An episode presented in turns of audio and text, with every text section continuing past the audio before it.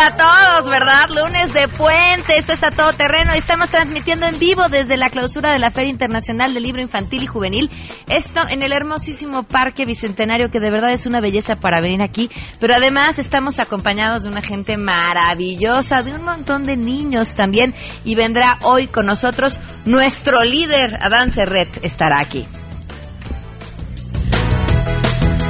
Además, una preocupación en particular reunió a más de 16 mil científicos de 184 países. ¿De qué se trata?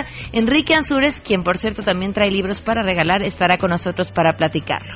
Es la segunda vez en 25 años que la comunidad de científicos de todo el mundo emiten una alerta sobre los daños que se están generando al planeta. De hacer caso omiso, se pone en juego las condiciones que permitirán al humano vivir en la Tierra.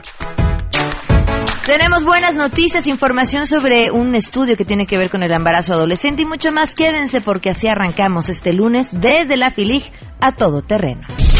MBS Radio presenta a Pamela Cerdeira en A Todo Terreno, donde la noticia eres tú.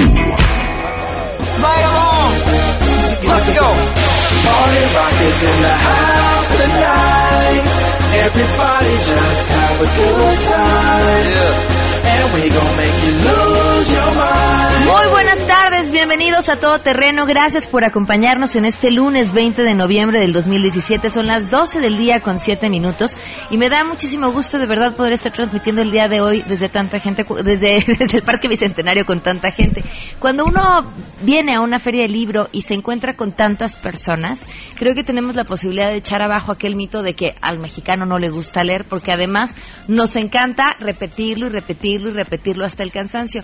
Y no es cierto, la verdad es que nos gusta y lo único que hace falta es que, como en todo, nos acerquen o nos ayuden a encontrar ese libro del que podemos enamorarnos. El día de hoy, la pregunta del día que les hacemos por supuesto, a quienes nos escuchan a través de Twitter y Facebook eh, nos pueden responder a través de Pam Cerdeira o también aquí quienes nos acompañan desde la Filiges. Si recuerdan, ¿cuál fue ese primer libro que los enamoró de la lectura o aquel el primero que leyeron completo? A ver, la gente que está por aquí que nos quiera contestar. Son de Julio Verne. Ok, muy bien. El de Drácula. ¿Alguien más que nos quiera contar? Aquí hay muchos niños enfrente. Los Juegos del Hambre. ¿Cuántos años tienes? Trece años. Trece años. ¿Y cuándo lo leíste? Ah, como a los once años. ¿Y por qué te gustó? Ah, la trama y la película. Ah, muy bien. Primero, primero viste la película y luego leíste el libro. Sí, me empecé a interesar por eso. Yo sé que la pregunta es obvia, pero ¿qué te gustó más? Ah, los personajes, la No, no, el libro la película. Ah, el, libro. Ah, eso, ¿eh? Mira, que así todos estaban a punto de quedar desmayados y contestabas lo contrario. ¿Tú? Godofredo. ¿Cuál? Ok. ¿Cuántos años tienes? Ocho. Ocho años. ¿Y tú? Uh, soy su hermano, este, tengo diez, doce ¿Y el años. ¿Primer libro que leíste? Mm, el Principito. Ay, gran libro, muy bien, chamacos. Bueno, pues vamos a arrancar de una vez con las buenas noticias, porque también desde aquí tenemos buenas.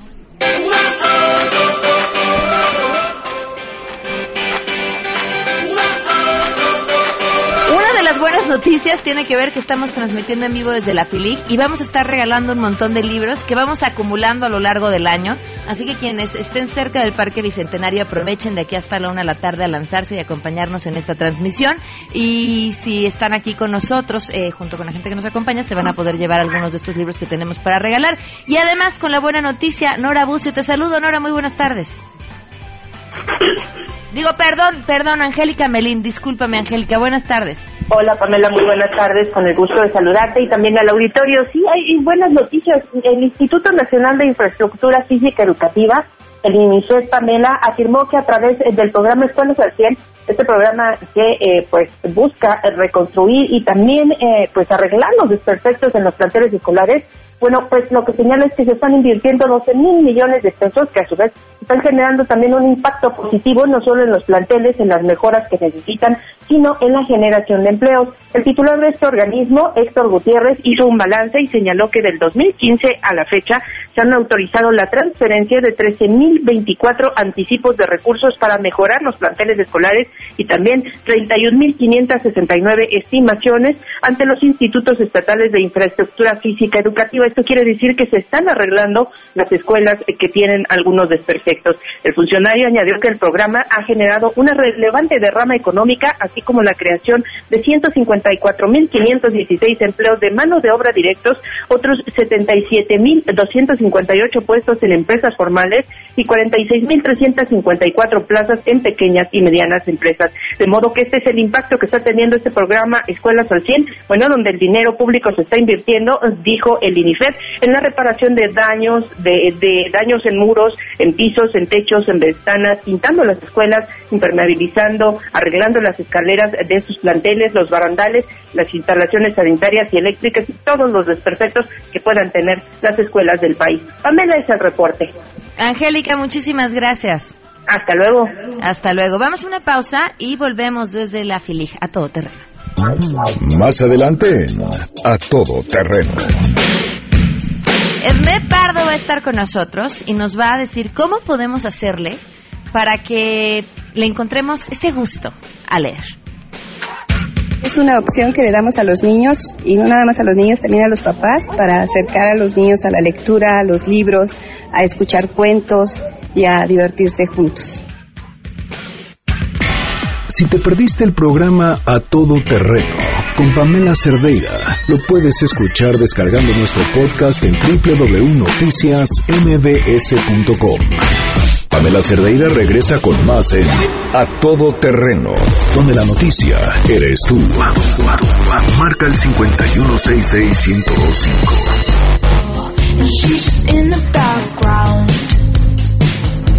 And she says, I wish Todo Terreno, gracias por seguir con nosotros. Estamos transmitiendo desde el Parque Bicentenario, en vivo desde la Feria Internacional del Libro Infantil y Juvenil. Son las 12 del día con 15, 16 minutos ya. Y me da muchísimo gusto darle la bienvenida a una mujer que es una gran escritora, además una mujer comprometida con la lectura, una buena amiga, eh, promotora de la lectura. Vaya, muchísimas cosas que decir de Me Pardo. Bienvenida, ¿cómo estás? Hola Pamela, muy contenta de encontrarte aquí, además en el taxi De, claro. Fue nuestra última coincidencia. Así es. Oye, eh, les, les platicaba con la gente cómo cuando uno viene a estas ferias y las ve así, con tanta gente, podría echar abajo aquel mito de, ah, es que al mexicano no nos gusta leer. Yo creo que hay un, mira, eh, no sé si se acuerdan, no sé si la gente que está aquí haya ido a las anteriores emisiones de la Feria del Libro, que era en el CENART. Y precisamente se cambió a este parque bicentenario porque no cabíamos. Y no cabíamos las editoriales, los autores y los visitantes. Entonces hay un interés genuino. Yo creo que está muy mal cifrado esto de los libros que se leen al año, porque ¿quién dice eso? La Cámara de la Industria Editorial. Entonces más bien está hablando de los libros que se venden. Pero si alguno de ustedes aquí compra un libro, se dice que un libro por lo menos tiene cinco o seis impactos. El libro que yo compro se lo voy a prestar a mi prima, a mi abuela, mi sobrina y tal. Entonces, cada libro multiplícalo por cinco. Cada revista multiplícala por 15. Y justamente ver a todos nosotros que estamos aquí está desmistiendo este número. Si leemos. No sé si leemos como leen los irlandeses, pero eso es otra cosa. No queremos leer como leen los irlandeses, no queremos leer como leen los alemanes, donde se habla Alemania desde 1400 y pico. En español, fíjate, cuando fue la revolución, 1910, Porfirio Díaz, 90% de la población era analfabeta y era bilingüe. Hablaban lengua indígena y muy poquitos español. Cien años después, ya le dimos la vuelta y para 2010 90% de las personas saben leer eh, español. Pero leer no significa entender. Y ser alfabeta no quiere decir leer literatura. Entonces hay un paso, pero también como país somos muy jóvenes en este proceso, porque tenemos una lengua atrás preciosa, que es la que nos permite decir cuitlacoche, elote, huila, guajolote, y esa lengua es la que nos, digamos, es nuestro antecedente para llegar al español y poder leer en español, que es en el idioma en el que la mayoría leemos. A ver, hablabas de esta, este tema que es importantísimo y que siempre sale a relucir en, en las cifras de las pruebas académicas. El leer no significa entender. ¿Cómo damos ese paso? Oye, y entender tampoco quiere decir entender de manera inmediata. No sé si les ha pasado que el abuelo, la abuela, un libro, se los leen y dicen, ajá. Y un mes después, diez años después, dices, ya entendí lo que quería decir.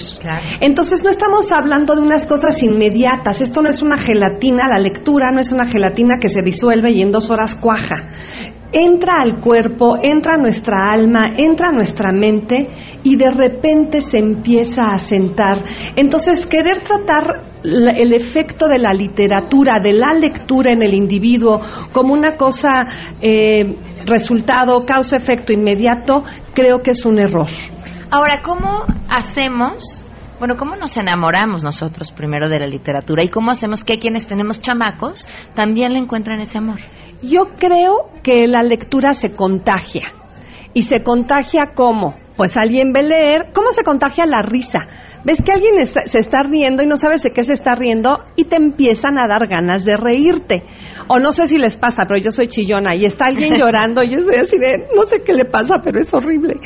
Y lo mismo pasa con la lectura. Veo que alguien tiene un libro y le estoy viendo cómo le está cambiando la cara y me dan ganas de decirle, oigan, lo buscan por allá, y pum, agarrarle el libro y ver qué está leyendo, asomarme a las portadas. La lectura es un contagio, es un contagio amoroso. No se educa en el sentido tradicional de ahora todos tienen que leer 20 minutos al día, porque leer 20 minutos al día sin sentido equivale a no leer es un proceso interior, es un deseo del corazón, del alma y se contagia, que es lo que estamos tú y yo haciendo aquí. Yo estoy viendo aquí la cara de la gente y digo, estamos haciendo algo, los estamos invitando. A ver, tenemos una pregunta por ahí. Buenas, buenas, buenas tardes. Buenas. Eh, la pregunta sería, ¿cómo hacer para que los menores comprendan la lectura?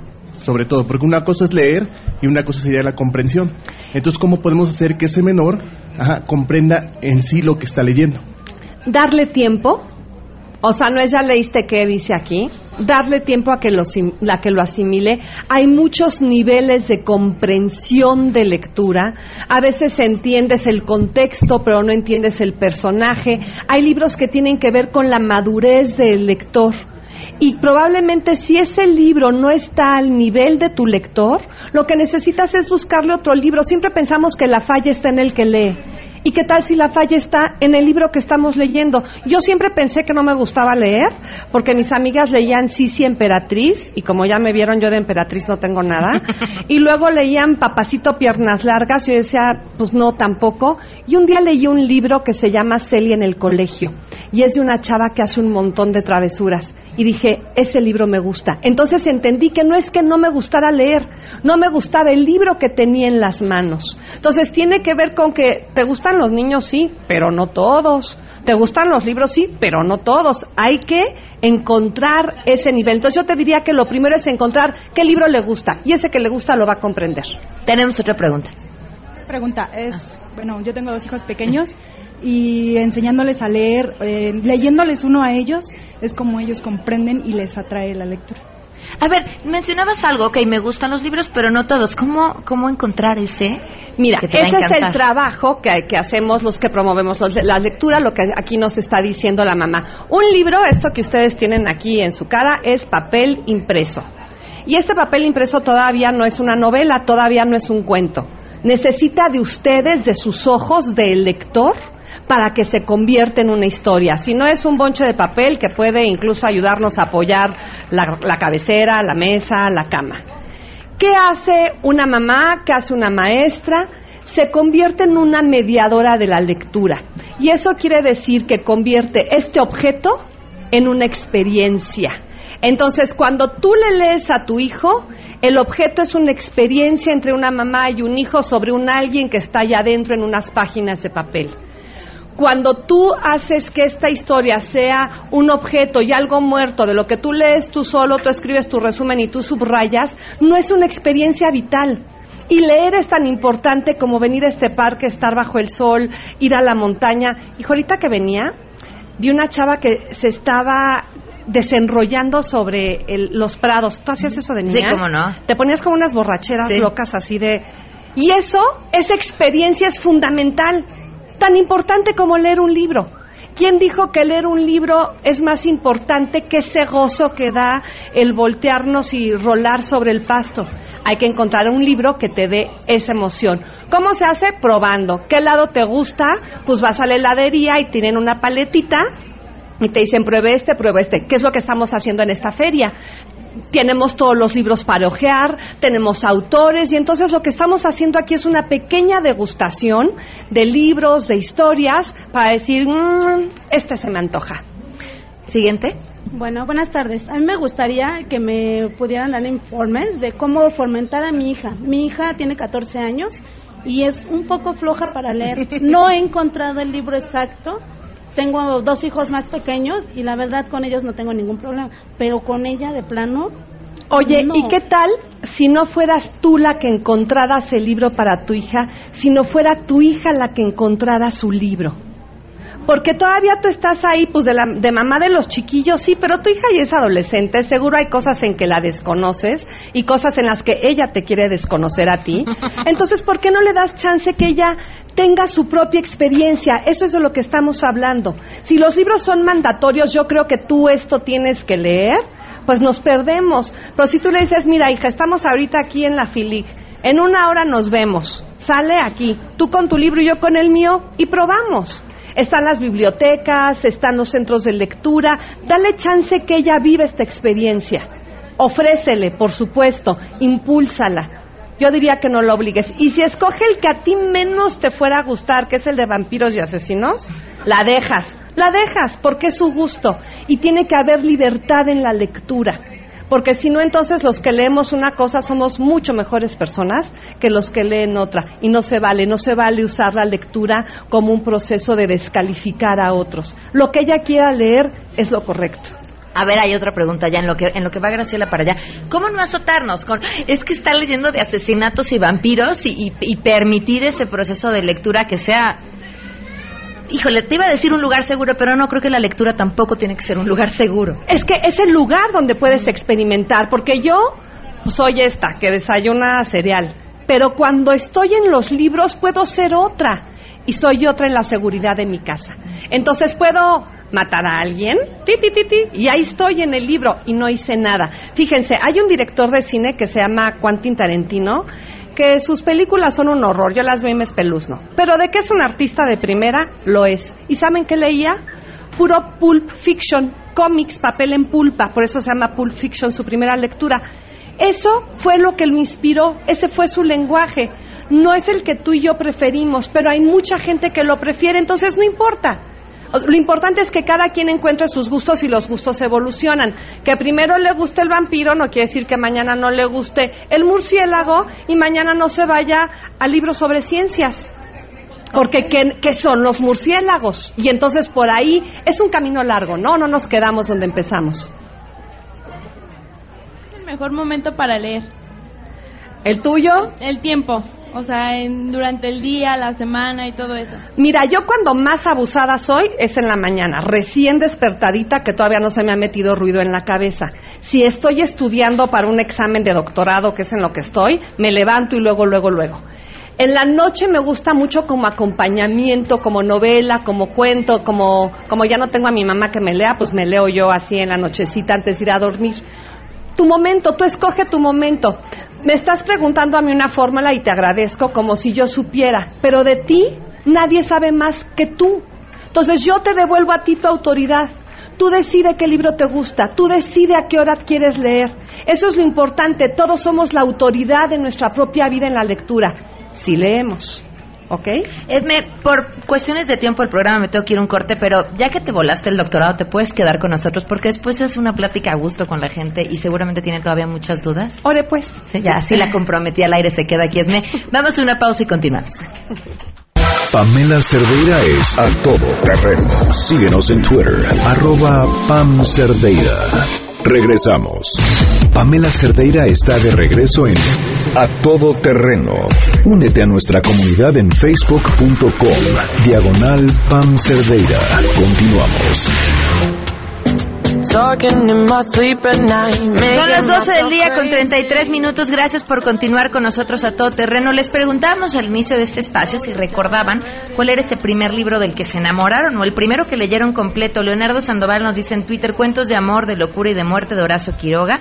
A eso de los ocho años. A través de Twitter y Facebook, donde me encuentran como Pam Cerdeira, pueden eh, contestar esta pregunta. A ver, aquí nos van a contestar esta pregunta. El Víctor Hugo, Ajá. Los Miserables. Ok, a ver. Este, metamorfosis de Franz ¿Cu- ¿Cuántos años tienes? Fr- Franz Kafka, este, 14 años. 14. ¿A qué edad lo leíste? Como a los 12 años. Ok, muy bien. Aquí adelante. El esclavo. Y además, como cuando recordamos ese primer libro que leímos, es como, como si hablas de tu primer beso, ¿no? Así de, les voy a contar quién es que me provocó esa primera emoción tan, tan padre e inolvidable. Uno de los temas que hemos platicado en este espacio, de hecho lo platicamos hace un par de semanas y provocó mucha respuesta por parte del público, era el embarazo adolescente. Y es por esto que hoy lo traemos a colación, porque mm, quienes nos acompañan hoy, eh, Luisa González y Ulises Mendoza, han estado haciendo una investigación académica sobre este tema y nos van a platicar qué opinan del tema desde el punto de vista de los adolescentes. Bienvenidos, Luisa, bienvenida, gracias por estar con nosotros. Gracias a ti, Pamela. Hola, buenas tardes. Y Ulises, gracias por estar con nosotros. Muchas gracias, buenas tardes. Cuéntanos el propósito de este trabajo. Eh, nosotros somos estudiantes de la maestría en Diseño, Información y Comunicación de la UAMPO Ajimalpa, allá en Santa Fe. En esta maestría eh, están eh, involucradas tres, tres disciplinas, eh, los comunicólogos, los diseñadores gráficos y los tecnólogos. Y entre las tres disciplinas, las tres, eh, los tres profesionales, eh, hacemos equipo para eh, detectar una problemática de la sociedad mexicana y tratar de darle una, una posible solución. En este caso, con mi equipo trabajamos el embarazo adolescente y eh, fuimos a, a una comunidad allá en Santa Fe, a- al CONALEP Santa Fe, fuimos a trabajar este, eh, este tema del embarazo en la adolescencia y les fuimos a preguntar a ellos qué pensaban sobre este tema. Eh, tenemos la ENAPEA, que es una estrategia del gobierno federal que es, está bien, está, eh, es, es un trabajo de muchos años. Eh, pero nosotros quisimos todavía ir más allá de la estrategia que ahorita está en el gobierno. Eh, y, y a esta comunidad le fuimos a preguntar, ¿y ustedes qué opinan del embarazo adolescente? Si es un problema, eh, ¿qué piensan? ¿Por qué se da el embarazo en la adolescencia? A ver, Ulises. Y bueno, este, básicamente con lo que nos encontramos fue que ellos tenían muchas ideas, pero que no eran lo suficientemente sólidas o basadas en algo científico como para eh, decir que sí son eh, respuestas adecuadas. En este sentido, por ejemplo, yo me acuerdo que cuando entrevistábamos a los chicos y a las chicas, eh, ellos nos decían que el embarazo adolescente es lo mismo, pero exactamente lo mismo que un embarazo no deseado. O sea, ya por automático están dando por hecho que un embarazo adolescente es lo mismo que un embarazo no deseado. Y bueno, básicamente nuestro trabajo pues consistió en eso, en rectificar toda esa información que ellos tenían y básicamente decirles, eh, no es que esté mal, sino que puede mejorar eh, la fuente, ¿no? En este sentido, pues nosotros quisimos decirles mediante un jueguito basado en texto que nosotros hicimos con nuestros compañeros de diseño y de tecnologías de la información, eh, cómo solucionar estas dudas o, estas, pues, o estas- esta información que pues básicamente es errónea, pero que de alguna manera ellos siguen permeando. A ver, ¿de dónde se están informando los chavos? ¿De dónde se están informando sobre el embarazo? En Internet y entre ellos, las ideas que ellos tienen sobre la sexualidad, sobre el embarazo, es, entre ellos se preguntan y no necesariamente es una información que esté... eh, Exactamente como le hacíamos nosotros, nada más con, un montón de información más, pero siguen preguntándoles a los cuates. Ajá, hay algo también eh, muy interesante en nuestra experiencia ya en, con estos chicos, es que nosotros pensamos que nos íbamos a encontrar con una, una comunidad que aquí como vemos todos tienen celular y los chicos eh, pues solo están en el celular y que tal vez querían una solución o querían algo tecnológico. Y no, eh, ellos nos decían, eh, ya sabemos dónde podemos ir a conseguir condones, sabemos eh, dónde podemos eh, conseguir eh, pues preservativos pero lo que queremos es que venga un especialista, que por favor nos venga y nos diga cómo se... Eh, el contacto uno a uno. Finalmente. Exactamente, y nosotros nos quedamos bastante impresionados, dijimos, pues nos van a pedir una aplicación súper difícil, algo tecnológico y no, quieren un contacto, pero un contacto de un profesional. También les preguntamos que, eh, que si les gustaría que que sus papás se involucraran en esto de la sexualidad, dijeron por supuesto que no, no, es totalmente aparte y es que sí, es un individuo. A veces, ahorita eh, eh, tú preguntabas, más bien los papás preguntaban eh, cómo acercar al niño a la lectura. ¿Y por qué no al revés? Este, ¿Por qué no el, el adulto se acerca a la lectura y así este, hacer una... Eh, acercarse más al adolescente es lo que nosotros hicimos. Fuimos a preguntarles a ellos eh, qué es lo que necesitan, qué, este, cómo se comunican. Algo también que encontramos en, en nuestra investigación es que estos eh, mensajes de la prevención del embarazo están en, los medios tradicionales que consumen los adultos, no necesariamente los, los adolescentes. Los adolescentes están eh, en otros canales. nos decían que que les gustaría, por ejemplo, que este youtuber eh, Mario Bautista, que ellos hicieran, eh, que él les hiciera un video y que se acercara a ellos. Eso es lo que ellos quieren. Y creo que los adultos a veces se les olvida irles a preguntar qué es lo que quieren, qué es lo que necesitan.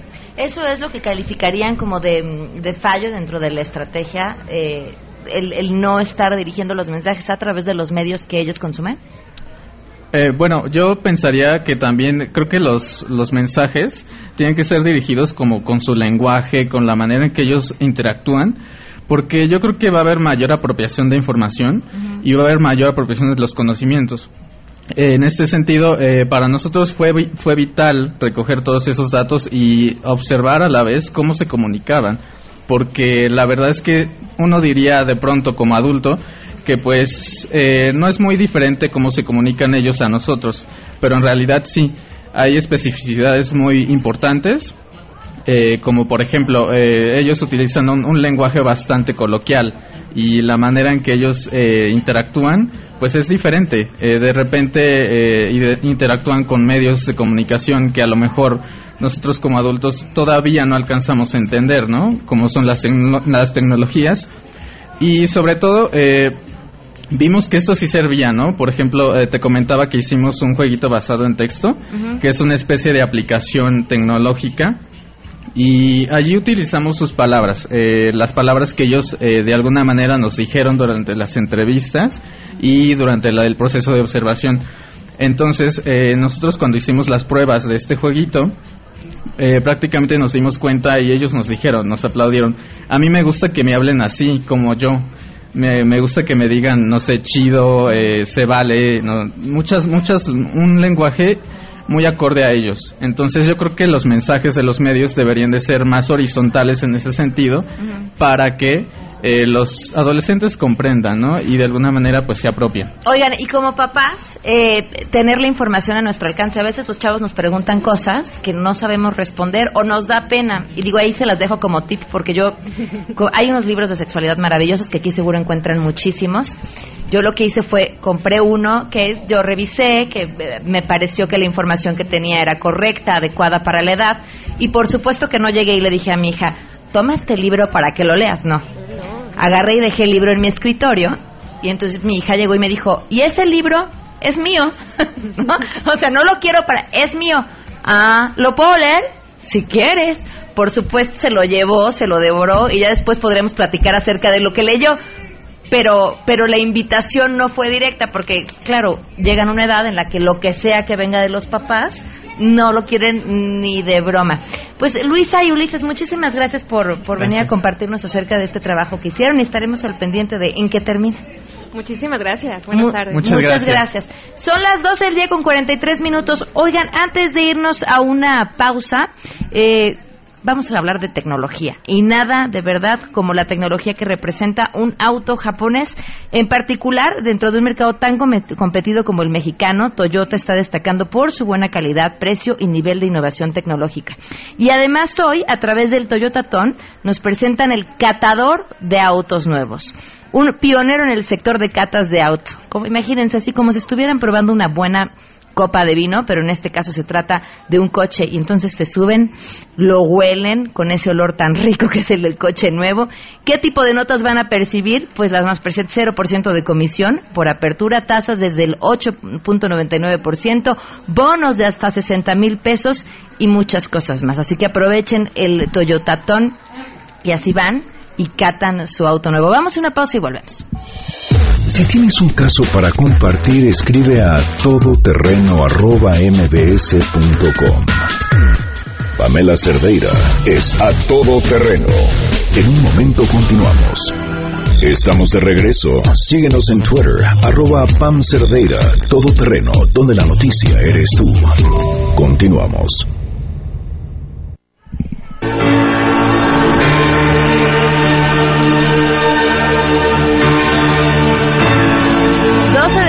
48 minutos, continuamos a todo terreno. Estamos transmitiendo desde la Feria Internacional del Libro Infantil y Juvenil en el Parque Bicentenario. Le agradecemos mucho a la gente que nos está acompañando aquí desde la carpa de medios, porque además los que ya están hasta atrás se están dando una cocinada bárbara. Eso sí, ustedes van a salir con un bronceado que van a decir que estuvieron en Acapulco todo el fin de semana, me cae. Este, les preguntábamos cuál era ese primer libro del que se recordaban haber leído, que los enamoró de la lectura. A ver, tenemos a alguien aquí que nos lo va a platicar. Este, el libro que a mí me enamoró fue el de Mal de Amores de Ángeles Mastreta. Ok, ¿cuántos años tenías? En esa época tenía 18 años. Muy bien. La noche de Tlatelolco de Elena Paniatowska. ¿A qué edad lo leíste? Cuando tenía 12 o 13 años. Wow. Lectura para mujeres del Gabriela Mistral. Ah, muy bien. A ver, los cuatro acuerdos de Paulo Coelho. Ok. Harry Potter, toda la serie. Harry, sí, yo creo que Harry Potter eh, enamoró y creó muchos lectores. La visión de los vencidos de Miguel León Portilla. Muy bien, Superman, gracias. Está aquí contestándonos. Harry Potter y la piedra filosofal. ¿Cuántos años tienes? Once. Ah, muy bien. Ya, está con nosotros eh, Enrique Ansures para hablar de ciencia, quien además, les presumo, que es un gran promotor de la lectura científica. Cada mes nos trae algún libro para que podamos meternos en el mundo de la ciencia y no es de excepción. Además, hoy trae varios para regalar. Enrique, bienvenido, ¿cómo estás? ¿Qué tal, Pamela? ¿Cómo están? ¿Cómo están todos? Un placer estar con todos ustedes. Pues sí, precisamente la, idea es también no solamente fomentar la lectura, la literatura en general, sino también fomentar lo que le llamamos la lectura científica, todo lo que es lo que le, llamamos divulgación de la ciencia. Entonces, a veces cuando escuchamos ciencia, la mayoría decimos, guácala, entonces, la idea es justamente generar libros que nos acerquen a la ciencia y veamos que todo lo que es el conocimiento científico está siempre al alcance de nosotros. Todo, todo básicamente es ciencia, simplemente es generar justamente ese interés por el conocimiento científico y que mejor con un, con un libro. Supongamos aquí traigo uno que lo acabo de revisar que está bastante bonito que se llama Neurociencias para, para niños, imagínate. Bueno, también dice para grandes, para los que estamos un poquito ya grandes. Y está fantástico porque te explica cómo, cómo funciona el cerebro y te pone a hacer una serie de ejercicios para que te des cuenta justamente cómo funciona el cerebro humano de una manera bastante lúdica con unos, este está padrísimo sí las ilustraciones están hermosas me encantó nos vas a platicar de un tema y supongo después harás la pregunta para regalar por supuesto. los que traes. tengo tengo una, eh, un par de preguntas para regalar estos tres libros. Se vale buscar en Google porque incluso es un método de investigación la idea de andar buscando. Y la primera pregunta es científico mexicano que es químico que gana el premio Nobel justamente por este, detectar, junto con un equipo de trabajo, un hoyo en la capa de ozono? Esa es la primera pregunta. Eh, me dice que ya tiene la respuesta. Mario Molina. participar, Esme. Mario Molina. Perfectamente bien. contestado. De volada se ve el libro. A ver, la siguiente. El primer libro. Eso.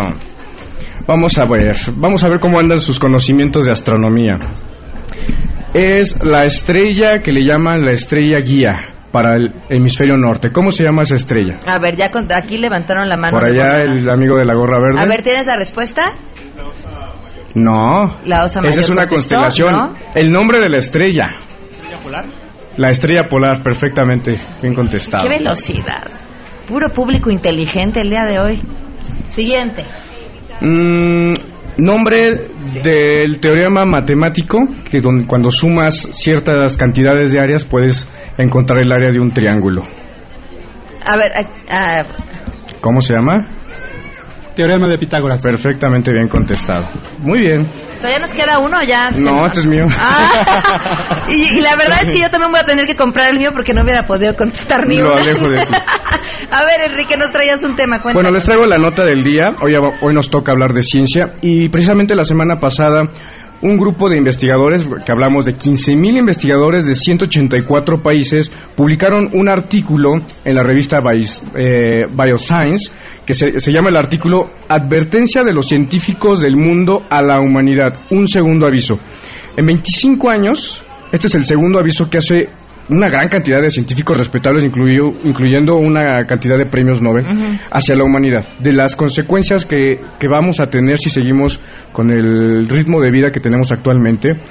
Hablamos del calentamiento global, de la forma en cómo estamos usando los recursos naturales, de la sobrepoblación. Ahorita que estábamos hablando del embarazo de adolescentes, de adolescentes es un problema que es la explotación demográfica. Entonces, ellos juntan todo este tipo de datos que ya se tienen, que son datos confiables, que no es eh, una opinión como tal, sino con todos los datos que se tienen del calentamiento global, de la explosión demográfica, de cómo se están eh, extinguiendo muchas especies, y están haciendo un llamado a la humanidad para decir, si no le paran en este momento, las consecuencias van a ser revertibles. Y estamos afectando algo que le llamamos las condiciones de habilitabilidad para habilitabilidad en el planeta, no existe esa palabra, para que podamos este, vivir en este planeta. Entonces, ponen este artículo y le dicen a la humanidad, cuidado. Entonces hay que, hay que tener mucho cuidado y sobre todo que aquí hay niños que podemos irlos empezando a educar y darles toda esta educación. En primera, lo que estaban haciendo aquí los chicos, de generar una cultura para poder evitar los, los embarazos este, pues, que no estén bien planificados, hacer una muy buena planificación este familiar, porque uno de los problemas más fuertes que se le viene a la humanidad es la, la, la sobrepoblación. Entonces, eh, eh, es un problema eh, la, la, desertificación, supongamos que estamos perdiendo muchas áreas verdes, es un problema muy grave. Entonces ponen este grupo de científicos esa, esa este, advertencia. Es la segunda vez, la primera vez fue en 1992, justamente con el hueco de la capa de ozono, que Mario Molina pues aporta una, una buena información ahí.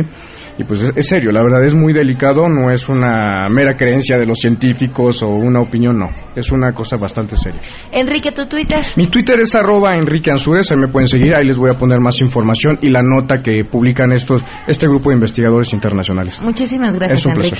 Nos vamos a ir porque el programa se acaba, pero nos quedamos aquí platicando un rato con la gente que nos hace el favor de acompañarnos desde la Feria Internacional del Libro Infantil y Juvenil. Soy Pamela Cerdeira, se quedan en mesa para todos y mañana a las 12 del día los espero en A Todo Terreno. Gracias a quienes nos acompañaron hoy desde la Fili.